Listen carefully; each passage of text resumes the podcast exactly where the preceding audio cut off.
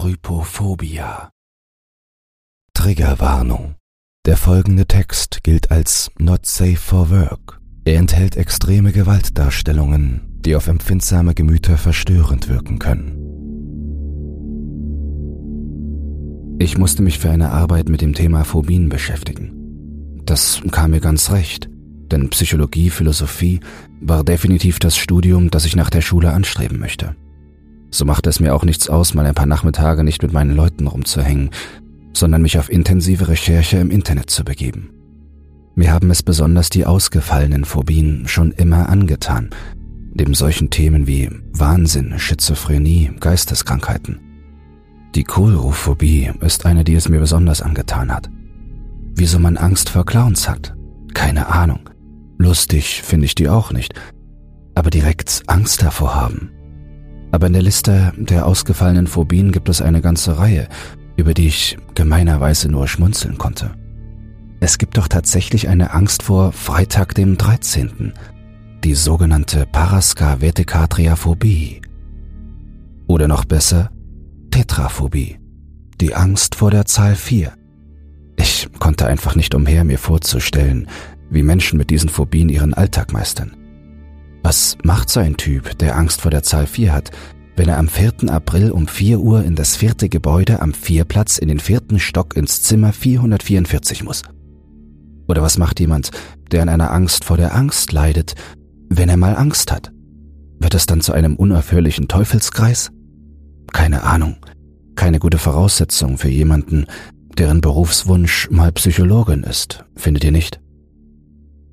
Ich machte mich schließlich wieder an die Arbeit, verfasste meinen Text, googelte viel und machte mir zwischendurch einen Kaffee. Nach stundenlangem Tippen, Korrigieren, Googeln und Koffein in meine Blutbahn befördern, saß ich schon mit dem Kopf auf den Händen gestützt und rauchendem Gehirn vor dem Bildschirm. Kennt ihr dieses Gefühl, wenn man einfach sagt, Schluss, ich will jetzt nicht mehr, und dann auf seine Arbeit sieht und man sogar alles Recht der Welt hat, erschöpft zu sein, weil man sein Ding gemacht hat? Herrlich. Nichtsdestotrotz habe ich meiner Notizliste noch eine Phobie übrig, die ich mir vornehmen wollte. Die Trypophobie. Die Angst vor Löchern. Gut, habe ich mir gedacht, das wird ein Lückenfüller. Warum der Mensch Angst vor Löchern hat, ist ja wohl klar. Die Angst hineinzufallen. Aber egal, das würde sich schon positiv auswirken und meinen Ehrgeiz nochmal unterstreichen. Also las ich mir die erstbesten Artikel darüber durch, nicht in Erwartung, etwas Aufregendes darüber zu finden. Aber das sollte sich als falsch herausstellen. Diese Phobie bezeichnet nämlich nicht die Angst vor großen tiefen Löchern, sondern vor kleinen Löchern auf Oberflächen. Oder auch wenn Sachen unkontrolliert irgendwo aus solchen Löchern herauswachsen. Ich kann nicht erklären wieso, aber allein die kurze Vorstellung davon trocknete mir doch einen Moment den Mund aus und ich hatte einen kleinen Kloß im Hals. Ich hatte so darüber noch nie nachgedacht, aber es waren keine sehr schönen Vorstellungen davon. In erster Linie musste ich an diesen Baummann denken. Was der arme Kerl durchmacht, ist schlimm. Ich hatte schon ein ungutes Gefühl, nach diesem Begriff in Google zu suchen. Und das sollte sich auch bewahrheiten. Was ich darunter für Bilder zu sehen bekam, war das Schlimmste, was mir jemals untergekommen ist. Und zwar mit Abstand. Objektiv betrachtet sind die Bilder, die man auf diversen Gore-Seiten findet, mit Sicherheit schlimmer, aber das... Trotzdem schüttelte es mich. Ich wusste nicht, auf was ich zuerst schauen sollte. Ein Bild jagte mir einen größeren Schauer über den Rücken als das andere. Es war zwar nicht so, dass ich kotzen musste oder so, aber ich würde lügen, wenn ich sagen würde, ich war nicht nah dran. Ich habe dann trotzdem den Tab in Browser gewechselt, um meinen Augen eine verdiente Verschnaufpause zu genehmigen. Schnell war ich aber wieder beim Thema und dachte mir, ha, das ist wohl doch nicht nur ein Lückenfüller. Ich sammelte also ein paar der Bildchen ein und vollendete meine Arbeit. Ich hatte dabei einen Hintergedanken.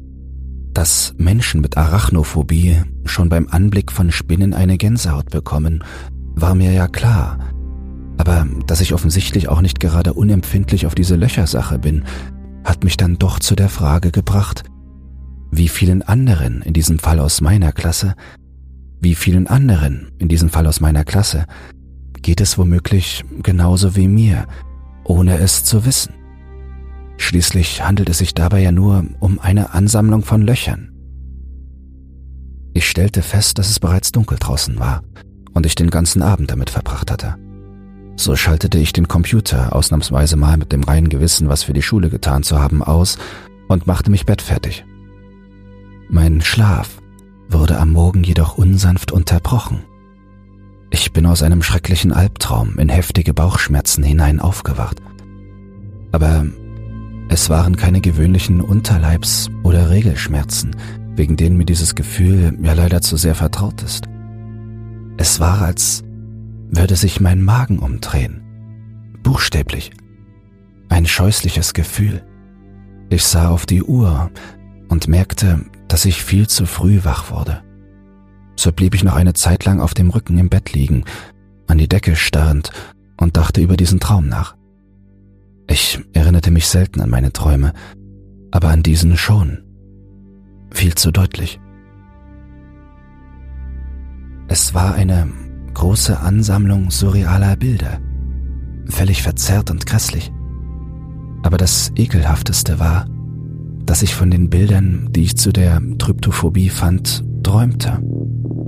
Ich war in irgendeinem Raum, der sehr düster war, dreckig und schummrig, in dem Menschen saßen mit verzerrten Gesichtern, durchlöchert von oben bis unten, mit kleinen schwarzen Löchern, in denen sich etwas zu bewegen schien. Finstere Augenhöhlen, die ins Nichts starrten und aufgerissenen Mündern. Ich wusste noch, dass ich in dem Traum an ihnen vorbeigelaufen bin und der Raum sich in die Länge zog, zu einem Gang verformte. Flüsternde Stimmen umgaben mich dabei oder seltsam gurgelnde Laute. Dann blieb ich stehen vor Schreck und Ekel. Auf dem Boden lag eine Person. Ich konnte nicht sagen, ob es ein Junge oder ein Mädchen war. Sie lag da in einer extrem unnatürlichen Körperhaltung. Der Kopf kahl rasiert. Aus ihrem Gesicht wuchsen lauter kleine Backen und Schneidezähne direkt aus der eingerissenen Haut heraus, umgeben von Krusten und getrocknetem Blut. Ihre ganze Haut war von Löchern durchzogen, in denen kleine Würmer zu sitzen schienen die sich bewegten. Aus ihrem Mund wucherte etwas, das ich nicht definieren konnte. Es sah aus wie ein verrotteter Schwamm, aus dessen Löchern Unmengen von wurmartigen Gebilden rankten und sprossen. Sie bewegten sich nicht. Sie waren völlig starr. Dann bin ich aufgewacht. Bei dem Gedanken daran schauderte es mich so widerlich durch, als hätte es nur 10 Grad in meinem Zimmer. Ich hatte eine richtig ekelhafte Gänsehaut und die Vorstellung daran schien die Bauchschmerzen zu verschlimmern. Ich entschied, dass es das Beste wäre, diesen Traum zu vergessen und aufzustehen. Ich setzte mich auf an die Bettkante, stützte meinen Ellbogen auf die Oberschenkel, die Hände auf der Stirn.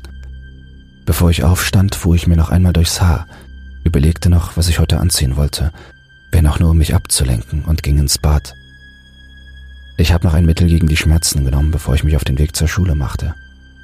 Es schien auch zu helfen, die Schmerzen verblassten über den Tag. Jedoch schien der Traum einige Spuren an mir hinterlassen zu haben. Trotz Make-up wurde ich ungewöhnlich oft darauf angesprochen, warum ich heute so blass sei. Ich hatte zwar schon immer einen blasseren Ton, aber so schlimm war es noch nie. Auch meine Konzentration ließ zu wünschen übrig. Ich hatte den ganzen Tag schon unwillkürlich das Bedürfnis, mir über meine Haut zu streichen, meistens über meine Oberarme. Ich hatte keine Ahnung, warum ich das tat. Meine Finger glitten immer wieder über meine Haut und ich versuchte, die Struktur, die Beschaffenheit zu fühlen. Klingt total creepy, ich weiß, aber irgendwie hat es mich dann doch auch beruhigt. Ich versuchte, so gut es ging, normal zu wirken. Wenn ich mir überlegte, was gerade in meinem Kopf vorging, bekam ich immer mehr das Gefühl, dass mich alle anstarren und denken würden, was hat die denn für einen Knall? Ich kam mir mit meinen Gedanken richtig nackt vor, entblößt und erniedrigt. Keine Ahnung, was mit mir los war, und das, obwohl ich eigentlich sehr selbstbewusst war. Oder das zumindest von mir dachte. Das konnte doch nicht einfach nur die Schuld eines einzelnen Traums gewesen sein. Am Abend wurde es wieder schlimmer. Die Bilder wollten meinen Kopf einfach nicht verlassen, und ich hatte noch dazu mit elendigen Schmerzen in den Fingern und am Handrücken zu kämpfen. Ich ging davon aus, dass das alles psychosomatisch sei und kam zu dem Schluss, dass ich mir diese Bilder einfach nochmal ansehen müsste. Also tat ich genau das. Meine Hände zitterten vor Schmerz und vor dem widerlichen Gefühl, das mich gleich erwarten würde, als ich den Cursor auf die Suchenschaltfläche steuerte und die linke Maustaste betätigte. Ich atmete schwer, als ich die Bilder sah, aber ich zwang mich hinzusehen, um mich der Angst zu stellen. Im selben Moment verspottete ich mich selbst. Und sowas wie du will sich als das Vorzeigebeispiel einer starken Frau in der heutigen Gesellschaft präsentieren? Das sind nur ein Haufen Löcher, verdammt. Löcher. Überall diese Löcher. Furchen, Löcher, Dellen, wo keine sein sollten, durchziehen irgendwelche Oberflächen. Mir wurde eiskalt. Ich rieb meine Arme, kauerte mich zusammen. Überall sind Löcher. Mein Blick wurde verschwommen. Es war bereits dunkel. In meinem Zimmer brannte kein Licht. Nur die Helligkeit des Monitors tauchte den Raum in einen trüben, künstlichen Schein, verwandelte alles um mich herum in schemenhafte Silhouetten. Auf den Bildschirm zu sehen, tat schon weh in den Augen, aber ich war wie erstarrt. Ich zog die Beine an, umschlang sie mit meinen Armen, legte das Kinn auf meine Knie und scrollte nur gelegentlich weiter. Ich hatte Panik vor dem, was als nächstes kommen würde. Trotz frisch rasierter Beine spürte ich, wie mir die Gänsehaut über die Arme kratzte. Mir wurde zunehmend kälter, weswegen ich mir meine Decke holte und mich einwickelte. Ich saß nur mehr stoisch da, der Blick vom hellen Licht getrübt. Überall diese Löcher. Ich musste mir vorstellen, was sich darin befindet. Würmer, Spinnen, Käfer, die unter der Oberfläche leben und sich ihren Weg durch die Haut graben, die sich darin vermehren, alles von innen zerfleischen und zersetzen. Und dann kam das Übelste. Ich sah meine Gänsehaut auf den Armen an und musste unwillkürlich daran denken, dass meine Haut ja auch voller kleiner Löcher ist, voller Poren, Maden und Würmer, Käfer und Spinnen, die darin ihre Eier ablegen könnten, die sich darin einnisten. Kleine Stacheln, Noppen, Stoppel und Hörner, die daraus wachsen könnten. Meine Gedanken machten mich krank. Ich war in einem Kreislauf gefangen. Ich begann überall Löcher zu sehen, unwissend, was darin lebt, bis ich es nicht mehr halten konnte, auf die Toilette stürmte und mich lautstark übergab. Nur durch einen Schleier um meine Wahrnehmung konnte ich das Klopfen und Rufen meiner Mutter an der Badezimmertür wahrnehmen. Ich dachte nur sehr langsam, und mein erster Gedanke war, wie ich es in diesem Zustand überhaupt schaffen konnte, die Tür vorher abzuschließen. Ist alles in Ordnung bei dir? Was hast du denn? rief sie besorgt. Nichts, Mama. Ich glaub nur, dass ich mir den Magen ein bisschen verdorben habe oder so aber mir geht's schon besser, antwortete ich ihr. Kind, was machst du nur für Sachen? Denkst du, dass du morgen überhaupt zur Schule gehen kannst? Ja, mir geht es doch schon besser. Mach dir keine Gedanken. Log ich. Ich will nur meine Ruhe. Wenn etwas ist, rufe ich dich. Es war mir unsagbar peinlich. Ein Gefühl wie heute in der Schule. Es kam mir so vor, als würden mich die Gedanken der anderen ausziehen und auslachen. Ich fühlte mich wieder so verwundbar und schutzlos, fast wie durchlöchert.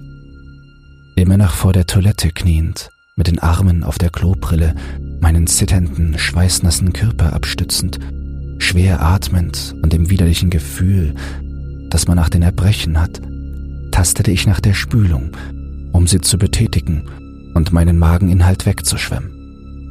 Ich blieb noch einen Moment so über die Schüssel gebeugt, weil ich immer noch das Gefühl hatte, dass mir Magenreste hochkommen könnten und von etwas Beklemmendem in der Brust. Schlussendlich sackte ich auf meinen Hintern und legte mich langsam auf die kalten Fliesen. Mir war eiskalt, meinen Körper durchzuckte ein Stechen und Brennen in den Gliedern. Ich schauderte und zitterte weiter vor mich hin und betrachtete sehr ausführlich die Fugen des Bodens. Bloß nicht zu viel nachdenken, dachte ich mir. Einfach mit dem Kopf woanders sein. Ablenkung war aber in diesem Stadium nicht mehr nötig. Es war, als hätte ich nicht nur die Toilette durchgespült. Meine Augen wurden langsam aber sicher schwerer und erlagen letztendlich der Müdigkeit. Ich war in einem dunklen Gang. Es sah leicht aus wie eine Rezeption eines Krankenhauses bei Nacht. Vor den Fenstern war es nicht nur Nacht, es war pechschwarz, als wären alle Fenster mit schwarzen Leintüchern verhangen. Es war menschenleer und totenstill. Das Gebäude schien verfallen zu sein. Ich lief langsam über den Boden, ziellos. Ich wusste nicht wohin, aber diese pechschwarze Finsternis draußen jagte mir unheimliche Angst ein, so dass ich das Gebäude gar nicht erst verlassen wollte. Stimmen und ein Flüstern waren zu hören, aber ich konnte die Geräuschquelle nicht orten. Fast unmerklich begann der Boden plötzlich Risse zu bilden. Unmengen kleiner Furchen entstanden. Es erinnerte an einen vertrockneten Wüstenboden. Als ich das bemerkte, schreckte ich zurück und drängte mich gegen eine der Wände, aus Angst, der Boden würde zusammenbrechen und mich in eine ungewisse Tiefe stürzen. Das Flüstern wurde lauter, aber ich konnte nichts verstehen. Mich irritierten all diese Risse und Furchen im Boden, Sie erinnerten mich wieder an die Löcher, die Ungewissheit, was sich in den Spalten verbirgt. So begann ich nun zu rennen in den Korridor hinein, doch es schien, als bewegte ich mich gar nicht. Ich stoppte abrupt, als ich merkte, dass der Gang in einer Sackgasse endete. Instinktiv presste ich mich an die Wand, klopfte gegen den rauen Beton. Es musste einfach noch weitergehen. Das Laute Murmeln eines Mädchens war plötzlich direkt hinter mir. Es war wie aus dem Nichts erschienen. Ich wirbelte herum und sackte in mich zusammen. Da stand ein Mädchen, völlig nackt, ohne Haare und ohne Gesicht vor mir. Es hatte weder eine Nase noch Augen oder einen Mund. Es stand mit geneigtem Kopf da sein Körper war durch und durch von kleinen Löchern übersät, allerdings in verschiedensten Größen. In den meisten dieser unnatürlichen Löcher steckten Krankenhausgegenstände, darunter einige Kanülen, Scheren, Latexhandschuhe, die zusammengeknüllt waren, Verbandsbinden, Gläser, allesamt umgeben von schwarzem Eiter, der aus den Löchern quoll. Es begann damit langsam auf mich zuzugehen, neigte dabei den Kopf hin und her. Ich krabbelte rückwärts gegen die Wand. Aus ihrem Gesicht wuchsen langsam aber stetig Pusteln heraus, die aufplatzten. Schwarzer Eiter quoll auch aus diesen, gefolgt von dicken weißen Würmern, die aus ihrem Kopf kamen. An der Stelle, an der ihr Mund sein sollte, sprossen Zähne, dicke Backenzähne und Schneidezähne kreuz und quer direkt aus ihrer Haut. Ihre Haut begann zu reißen und sich ein verzerrter Mund zu bilden, der vor Schmerz erfüllte Laute von sich gab. Aus ihren gesamten Fingern und aus den Händen wuchsen Fingernägel und hornartige Gebilde. Aus den Armen kleine Widerhaken, die sich völlig strukturlos bildeten. Ich wollte schreien, versuchen ihr zu entkommen, doch es kam kein Ton von mir. Die unheimlichen, leidenden Geräusche, die sie von sich gab, zerrissen mich innerlich. Ich sah, wie Blut auf den Boden unter mir tropfte. Es quoll offenbar aus meinem Mund und meiner Nase. Ich wollte mich gegen die Mauer hinter mir drücken, um mich daran aufzurichten, doch fiel wieder nach hinten. Die Mauer war verschwunden, und ohne groß nachzudenken, krabbelte ich verkehrt auf allen Vieren weg von ihr, ohne sie aus den Augen zu lassen. Oft landete ich dabei mit einer Hand in einer der Risse im Boden und zog sie schnell wieder heraus. Zu groß war meine Paranoia, dass irgendwas darin sein könnte, das nach mir greift und mich festhält. Irgendwann verließ mich die Kraft, weiter zu krabbeln, und ich blieb auf dem Rücken liegen. Aus einigen der Löcher im Körper des Mädchens, in denen noch keine Gegenstände steckten, nahm ich plötzlich Bewegungen wahr. Aber nicht wie von Würmern, die unter der Oberfläche hervorkommen, sondern es sah nach Fingern aus und kleinen Füßen von Neugeborenen, die aus dem Mädchen herauswuchsen und sich bewegten. Der gesamte Anblick dieser Erscheinung war so scheußlich und unerträglich anzusehen so dass mir die Kraft fehlte, weitere Fluchtversuche zu unternehmen. Ich blieb nur noch erschöpft liegen, während sie weiter auf mich zukam. Wach auf, wach auf! Wir fahren jetzt sofort ins Krankenhaus! Rief meine Mutter, die über mir hockte und mich wie wild schüttelte. Ich lag noch immer im Bad auf dem kalten Fliesenboden. Nur langsam gewöhnten sich meine Augen an das aufgehende Tageslicht. Sie waren verquollen und noch vom Schlaf verklebt. Mir war eiskalt, ich war schweißgebadet und ich hatte unfassbare Schmerzen in meinem linken Unterarm. Erst nachdem ich realisiert hatte, wo ich eigentlich war, bemerkte ich eine kleine Blutlache und vereinzelte Ansammlungen von Bluttropfen am Boden. Daneben eine blutverschmierte Pinzette. Ich betrachtete meinen Arm und mir wurde speiübel. Meine Mutter, die weiter auf mich einsprach, hörte ich nur aus der Ferne.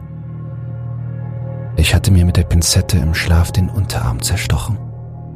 Die Haut war übersät mit Löchern, Einstichen, an denen verkrustetes Blut klebte. Als ich den Versuch unternahm, mich aufzusetzen, half mir meine Mutter direkt und stützte mich. Ich wollte mir die schmerzende Stelle am Arm festhalten doch ich wollte die Löcher nicht berühren. In dem Moment hänge ich mich wieder über die Toilettenschüssel und hustete hinein. Ich gebe dir was zur Beruhigung und wir fahren jetzt sofort zu einem Arzt, sagte sie. Sie hiefte mich auf und gab mir eine Tablette und ein Glas Wasser zum Nachtrinken. Das half etwas. Während der Autofahrt fingen die Schmerzen erneut an allerdings nicht mehr am Unterarm, sondern wieder an den Fingern und in den Händen, noch dazu sehr stark am Gaumen. Ich fuhr mit der Zunge über meinen Gaumen und merkte raue, harte Stellen. Ich bekam Panik und zwang mich mir nicht vorzustellen, was das war und auch nicht drauf zu fassen. Beim Arzt angekommen, untersuchte dieser erst meinen Arm und versorgte die Einstiche gab mir was gegen die mögliche Sepsis und die Schmerzen und legte einen Verband herum. Das war gut, ich musste die Einstiche nicht mehr sehen. Ich war dort wie ein Häufchen Elend, kreidebleich, zitternd und bippernd. Ich würde mich gern mit ihrer Tochter allein unterhalten, hörte ich den Arzt in einem anderen Zimmer zu meiner Mutter sagen. Ich saß auf der Liege, die mit einer grauen, weichen Matte bezogen war und fühlte mit den Fingern die Oberfläche. Sie war glatt, nur leicht rau. Keine Löcher, keine Furchen. Ein wunderbares Gefühl. Es war so schön, dass ich meine Augen schloss. Es lenkte sogar von den restlichen Schmerzen ab, die das Schmerzmittel nicht völlig betäuben konnte. Meine Mutter stimmte dem Wunsch des Arztes zu. Der Arzt betrat den Raum und setzte sich mir gegenüber hin. Es war ein älterer Mann, der meiner Meinung nach aussah wie der typische Onkel Doktor, dem man alles anvertrauen kann. Normal hatte ich Angst vor medizinischen Untersuchungen, Ärzten und vor Krankenhäusern im Allgemeinen, doch diesmal nicht. Nun, Carrie? Ich darf dich doch so nennen fragte der Arzt. Ich nickte. Nun, deine Verletzungen sind in meinen Augen ein ernstes Alarmsignal. Bist du wirklich sicher, dass du dir das im Schlaf zugefügt hast? Wenn du Sorge hast, darüber zu sprechen, musst du das nicht. Als Arzt darf ich nichts weiter erzählen, was du mir anvertraust. Auch deiner Mutter nicht, wenn du das nicht möchtest, sagte er mit einer beruhigenden, tiefen Stimme. Ja, antwortete ich. Ich habe mir das wirklich im Schlaf zugefügt. Das schwöre ich. Ich kann mich nicht daran erinnern, das getan zu haben. Und ich bin doch auch keine Ritzerin, Borderline-Patientin und habe nie das Bedürfnis gehabt, mich selbst zu verletzen oder sowas. Ich war als Psychologiebegeisterter eigentlich immer sehr stolz darauf, dass ich sehr wohl den Unterschied zwischen selbstverletzendem Verhalten, Borderline und solchen Sachen kannte, ohne irgendwas zu pauschalisieren. Aber in dem Moment wollte ich einfach nur irgendwie zum Ausdruck bringen, dass ich wirklich nicht in diese Sparte gehöre. Das erste Mal seit einer gefühlten Ewigkeit wurde mir wieder etwas wärmer. Das war ein wunderschönes Gefühl. Ich wollte hier gar nicht mehr weg. Carrie, Ganz unabhängig davon, ob du dir das im Schlaf zugefügt hast oder nicht. Ich werde dich in jedem Fall an die psychiatrische Abteilung übergeben müssen. Das ist dir klar? fragte er. Ja, aber ich glaube, dass die mir nicht helfen können. Arzt sah mich eindringlich an. Doch, mit Sicherheit. Wir haben dort sehr nette Kollegen die spezialisiert sind, genau das zu behandeln. Auch wenn du denkst, dass wir sowas noch nie gesehen hätten. Werden das auch so nette Leute sein wie Sie? fragte ich ihn. Er lächelte. Aber natürlich. Ich gebe gleich oben Bescheid. Deiner Mutter habe ich schon gesagt, wo ihr hin müsst. Ich stand auf, wackelig auf den Beinen, gab ihm die Hand und bedankte mich. Draußen wartete schon meine Mutter auf mich. Mit gesenktem Kopf und beschämtem Blick ging ich auf sie zu. Ihre Augen waren rot, als hätte sie geweint. Super, jetzt denken die alle, ich litte an Borderline oder hätte einen totalen Knall, dachte ich mir. Ich wünschte mir in dem Moment einfach nur allein zu sein. Keine Menschen, keine Blicke, keine Stimmen. Sie legte im Gehen eine Hand auf meine Schulter und streichelte sie. Es wird alles wieder gut, flüsterte sie in meine Richtung, während wir durch den geschäftigen Flur des Krankenhauses in Richtung der Aufzüge gingen. Ich setzte mich wieder auf eine Liege. Ich kam mir nun wirklich vor wie eine Geisteskranke. Der Psychiater setzte sich auf einen Stuhl daneben. Er sah wesentlich jünger aus als der Arzt, der meinen Arm behandelte. Er ist wohl eine Koryphäe auf dem Gebiet der Kinder- und Jugendpsychologie. Ich wollte das ja selbst mal werden, also war ich schon ziemlich ehrfürchtig vor ihm und seinen Auszeichnungen, die die Wände schmückten. Er reichte mir die Hand. Hallo Carrie. Wie ich hörte, bist du mit einer Verletzung, die du dir zugefügt hast, zu mir bestellt worden, richtig? Wenn es dir einfacher fällt, mit mir zu sprechen, während du liegst, kannst du dich auch gern auf die Liege legen. Ich nahm seine Hand, schüttelte sie, war aber doch etwas verwundert dass er so mit der Tür ins Haus fällt. Aber er würde schon wissen, was er tut. Sein Angebot, mich hinzulegen, verneinte ich aber. Ja, aber ich schwöre Ihnen, dass ich das nicht absichtlich gemacht habe. Er sah mich streng an. Carrie, es ist nicht ungewöhnlich, wenn 17-jährige Mädchen und natürlich auch Jungs manchmal dazu neigen, sich in irgendeiner Form selbst zu verletzen. Das ist behandelbar und gar keine so große Sache, wie du vielleicht denkst. Hast du in letzter Zeit irgendwelche Probleme gehabt, über die du sprechen willst? Der andere Typ hätte Psychiater werden sollen, dachte ich mir. Der hier wirkt einfach nur geschäftsmäßig, als würde er ein fertig konzeptioniertes Prozedere abarbeiten. Ich habe weder Borderline noch SVV noch sonst irgendwas, falls Sie darauf hinaus wollen, entgegnete ich ihm schließlich etwas trotzig. Ich habe viel darüber gelesen und kenne mich aus und nein, sowas habe ich definitiv nicht.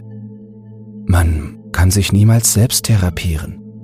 Das ist eine Grundregel, Carrie, antwortete er.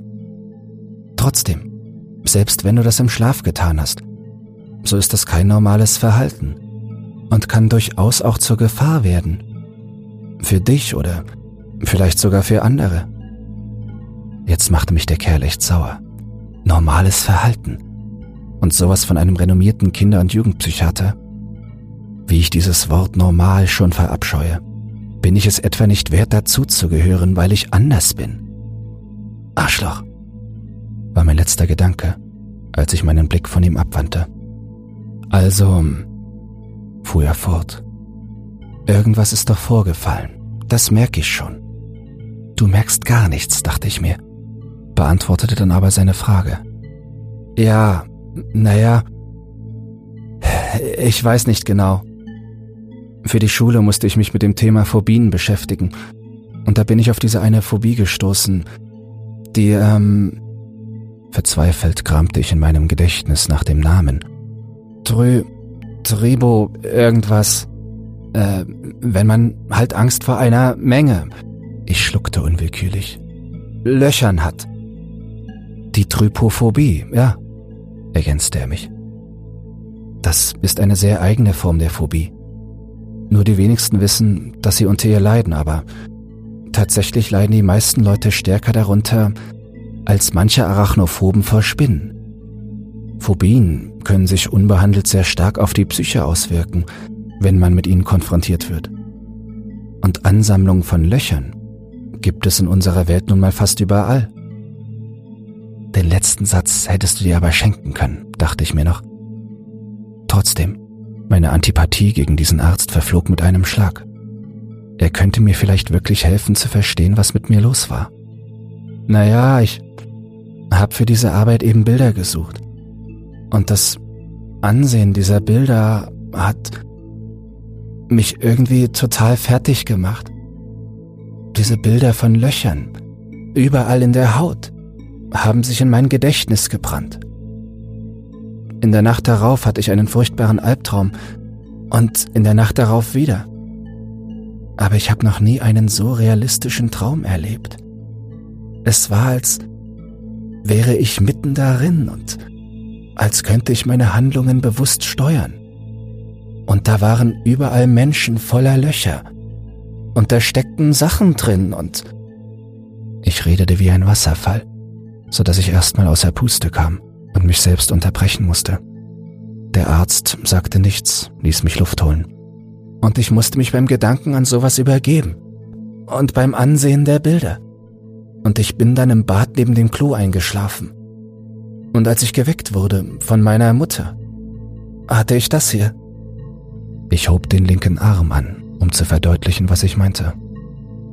Diese Träume, von denen du sprichst, nennen sich Klarträume oder luzide Träume. Das ist also nichts Ungewöhnliches, aber für Ungeübte sehr schwer zu praktizieren. Es gibt jedoch Menschen, die das auch ohne viel Training können. Hast du sonst noch irgendwelche Beschwerden seitdem? fragte er mich, ohne weiter auf meine anderen Erzählungen einzugehen, wie ich das eigentlich erwartet hätte. Verdutzt davon stammelte ich dann. Ja, ich hatte in der ersten Nacht Schmerzen im Magen und dann in den Händen und den Fingern und am Gaumen. Momentan geht's aber. Der Arzt hat mir Schmerzmittel gegeben. Der Arzt schwieg lange, sah auf meine Hände. Und du hast keine Ahnung, woher diese Schmerzen kommen? fragte er dann. Absolut gar keine. Sie waren einfach da. Mir wurde langsam ungut zumute, bedingt durch die Reaktion des Arztes. Dann stand er auf und kam auf mich zu. Zeig mir doch mal deinen Gaumen, verlangte er. Ich sah ihn etwas schief an, gehorchte dann aber, lehnte den Kopf zurück und sperrte den Mund weit auf. Ich fühlte mich dabei sichtlich unwohl. Okay, sagte er schließlich. Als ich den Kopf wieder senkte, fiel mir sein kreidebleiches Gesicht auf, das er aber zu verstecken versuchte. Ist da irgendwas? fragte ich ihn nervös. Er lächelte dann. Nein, du bildest dir all diese Schmerzen ein. Versteh mich nicht falsch, das heißt nicht, dass ich dir nicht glaube, dass du sie wirklich spürst. Aber sie haben keine wirkliche physische Ursache. Das nennt sich Psychosomatik. Du leidest offenbar an einer extremen Form von Trypophobie. Und diese Angstzustände können durchaus körperliche Beschwerden auslösen. Ich werde dir ein Mittel gegen diese Angstzustände verschreiben, ein Beruhigungsmittel, und noch den Tipp geben, der schon so manchem Patienten geholfen hat.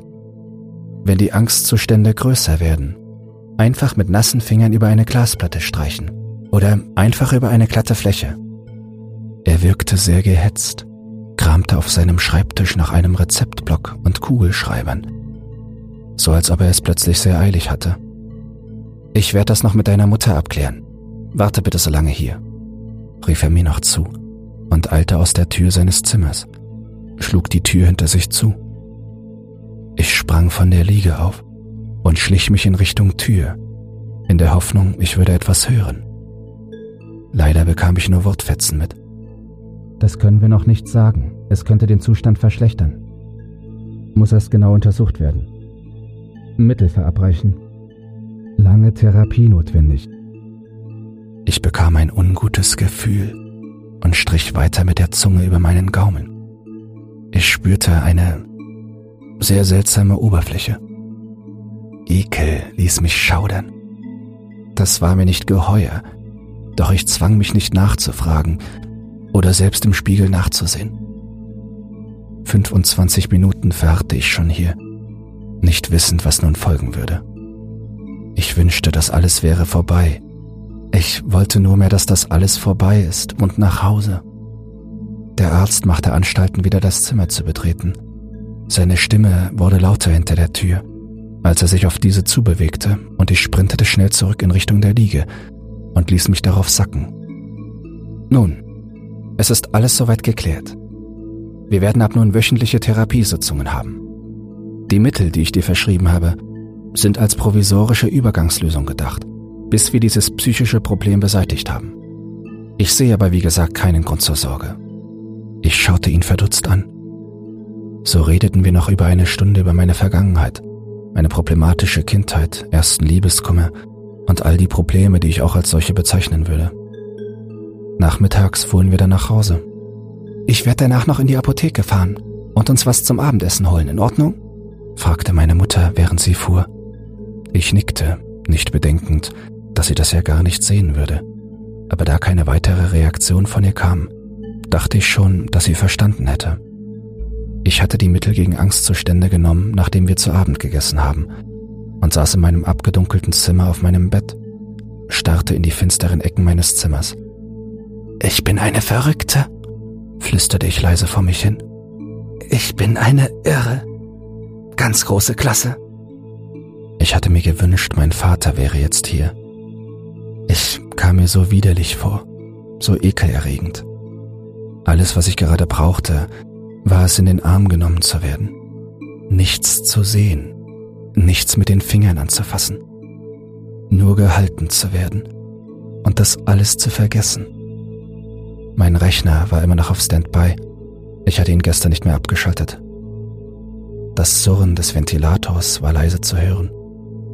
Ich hätte gern meiner besten Freundin geschrieben oder meinem Ex-Freund, mit dem ich mich immer noch gut verstehe, damit sie sich keine Sorgen machen.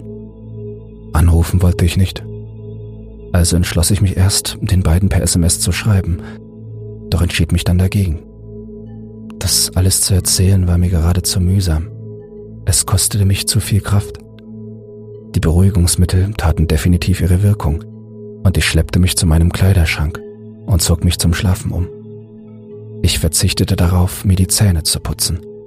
Zu groß war die Angst, einen Blick auf meinen Gaumen zu werfen, wo ich sowieso schon die ganze Zeit mit der Zunge darüber strich. So legte ich mich schlafen. Ich wachte wieder schweißgebadet auf. Es war wieder derselbe Traum, der mich verfolgte.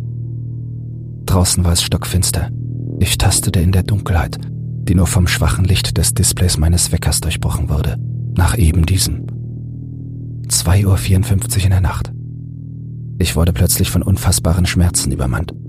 Mein Gaumen fühlte sich an, als hätte man hundert Eisenstäbe durchgebohrt, direkt in mein Gehirn. So heftig strahlte der Schmerz in meinen ganzen Kopf. Tränen schossen mir in die Augen. Meine Hände verkrampften sich und ich rieb mir die Arme. Es fühlte sich an, als wäre meine gesamte Haut durchlöchert. Ich begann panisch zu heulen, als ich das merkte. Aus den Einstichen an meinem Unterarm waren harte, verhornte Stoppeln herausgewachsen, die wie Pflanzen aus mir sprossen. Ich atmete schneller, wurde panisch. Ich rannte aus meinem Zimmer in das Bad. Das ist nicht echt! schrie ich mich selbst in Gedanken an. Das ist alles nur in meinem Kopf. Ich stand im finsteren Badezimmer. Durch das Straßenlicht, das durch das Fenster schien und im Badezimmerspiegel reflektierte, konnte ich meine schwarze Silhouette erkennen. Ich schloss die Augen und betätigte den Lichtschalter für die kleine Lampe über dem Spiegel. Ich öffnete die Augen und stieß einen Schrei aus, den ich selbst mit meinen Händen, die ich mir schnell auf den Mund presste, noch unterdrücken konnte. Meine Augen füllten sich vor Scham und Ekel mit Tränen. Ich zwang mich wieder in den Spiegel zu sehen. Durch den Tränenschleier erkannte ich mein Gesicht nur verschwommen. Mein Gesicht war durchlöchert. Überall waren kleine und große Löcher, aus denen irgendwelche Noppen wuchsen. Manche bis zu fünf Zentimeter, die furchtbar schmerzten, wenn man sie berührte. Es war so widerlich. Ich wollte mir mein Gesicht abwischen, von den Tränen und Rotz befreien. Aber ich konnte nicht.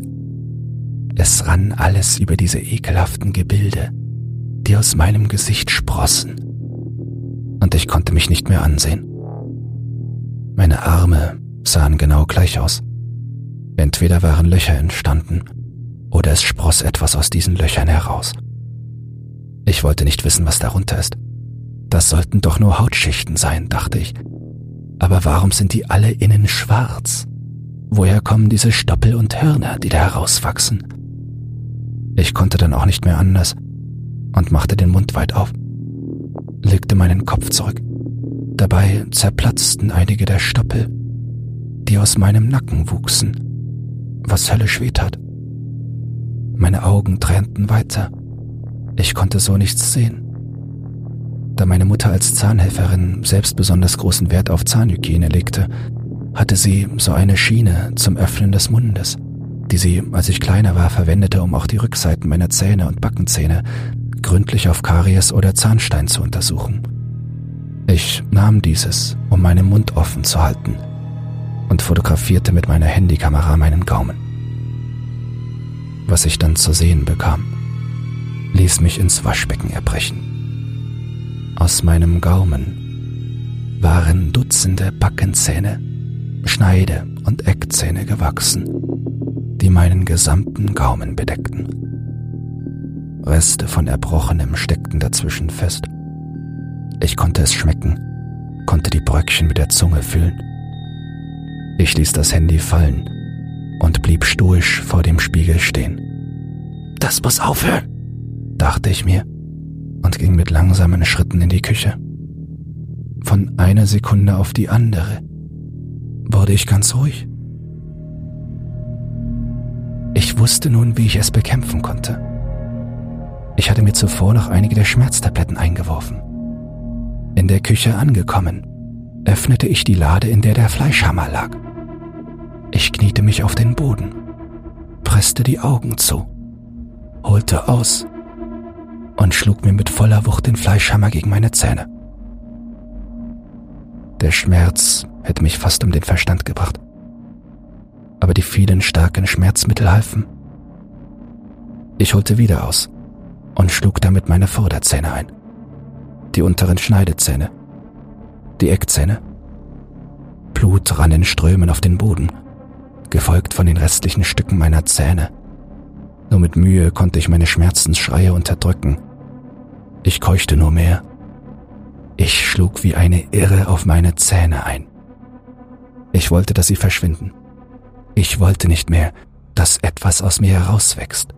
Das muss alles weg. Als ich mit dem Fleischhammer nicht mehr weiterkam, stieß ich mit dem Griff des Hammers seitlich auf die Zähne in meinem Gaumen ein. Viele davon brachen heraus. Ich spuckte Dutzende von Zähnen und Blut aus. Ein paar Zähne verschluckte ich dabei aber ich wollte nichts davon mehr in mir haben, weswegen ich mir den Finger in den Hals steckte, um die Zähne zu erbrechen. Mein Gaumen war jetzt nur noch eine Landschaft aus halb zerbrochenen Zähnen und blutigen Löchern, in denen diese gesteckt hatten. Ich krabbelte wieder zu der Lade. Mir wurde langsam schummrig vor Augen. Ich tastete mich in der Lade voran und griff nach irgendetwas von dem ich dachte, dass es ein Messer war. Ich holte das große Messer aus der Lade, setzte mich mit dem Rücken an die Küchenmöbel gelehnt auf den Boden. In meinem Kopf war nur mehr Wahnsinn. Ich konnte nicht mehr definieren, was ich überhaupt dachte. Ich setzte das Messer an meinem Unterarm an, wo diese widerlichen Stoppeln begannen aus der Haut aus den Löchern zu wachsen, und schnitt mir tief ins Fleisch. Ich zog das Messer in langen Schnitten unter den Noppen durch, ließ es fallen und riss mir gewaltsam die Haut vom Fleisch, mitsamt all dieser Löcher und Auswüchsen.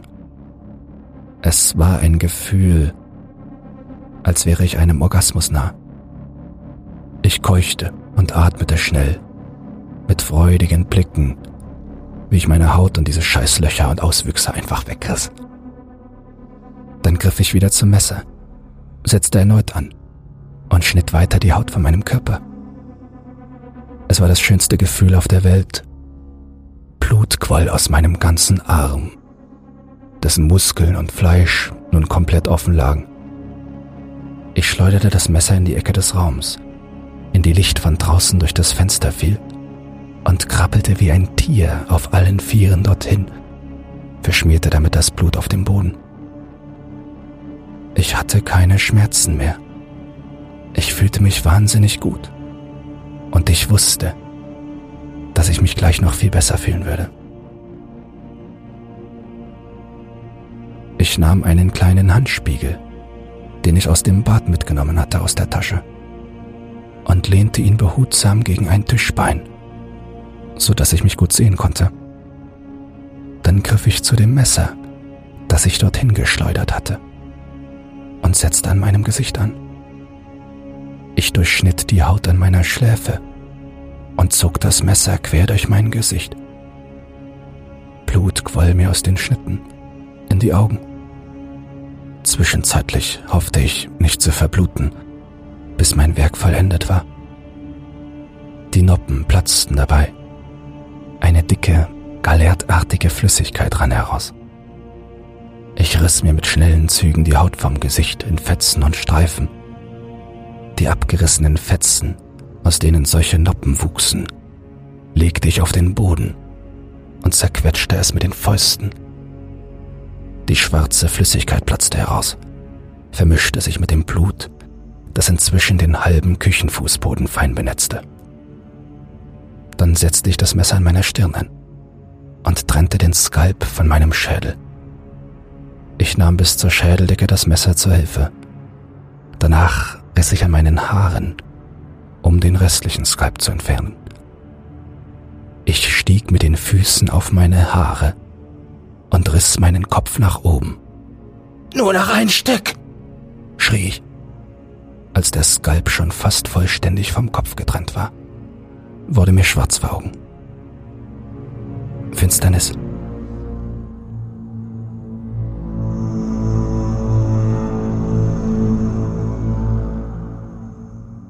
Meine Mutter fand meine Leiche am nächsten Tag.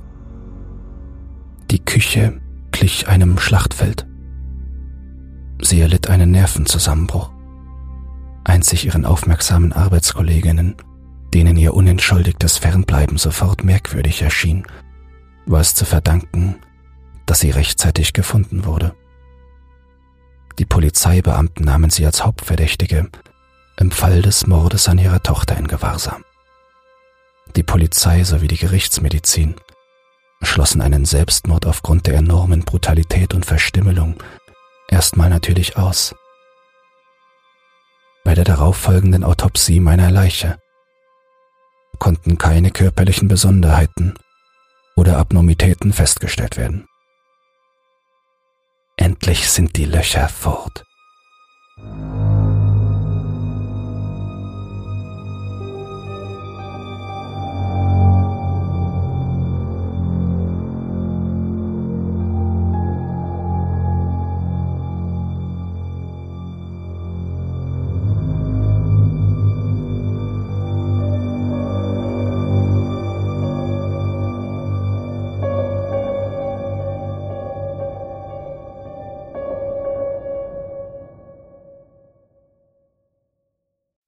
Dich dieses Hörbuch verängstigt hat, schockiert, verdattert, aufgestachelt, erfreulich angewidert oder auf sonstige Weise unterhalten, dann teile es oder lass eine Podcast-Bewertung da.